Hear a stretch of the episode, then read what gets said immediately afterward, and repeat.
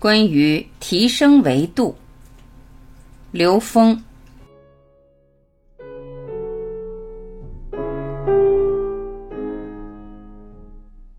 有人问刘峰老师：“我有体验过禅修，我发现那种超越时空的直觉可遇而不可求。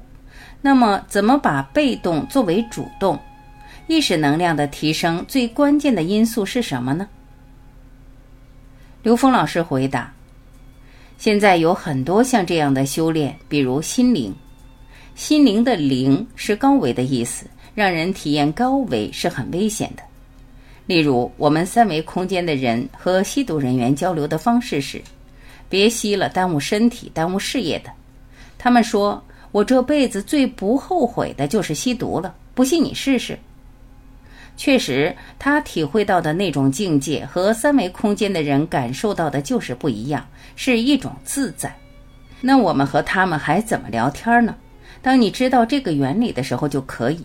我和他说，吸毒体会了高维，但是这种体验你可以通过修炼堂而皇之的达到，甚至超越这个境界。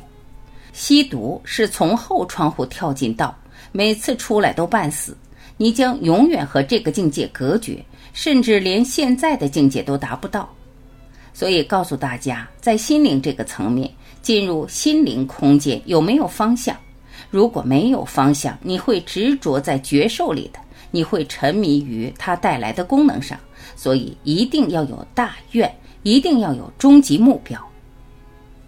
一切正法不强调功能，不强调觉受，强调的是彻悟。我们这样的课程讲的是高维，很多人天天问我四维怎么去。我说你到四维干嘛去？如果你能去 N 维，那很好。那时候我们都在一起。灵修的本质是什么？本质是要让人彻悟，让生命彻底的觉悟。它的意义不是你在那儿是什么，而是在这个过程里，你永远不会执着在中间状态，永远不会走火入魔。当你上了一个山头后，最难办，你上不去也下不来，因为下面的人也不让你下来。你再看另外一个山头，你怎么办？纠结的是下来还是上那座山？只有我们生命的终极意义在于 n 为 n 趋于无穷大的时候，你再去看哪个山头，你都不住，你也不会从山头爬来爬去的。你直接知道你的目标在哪，你就长起翅膀来了。这是刚才最后一个问题的关键所在，在于正信、大愿和心性，还有在当下证明本自具足。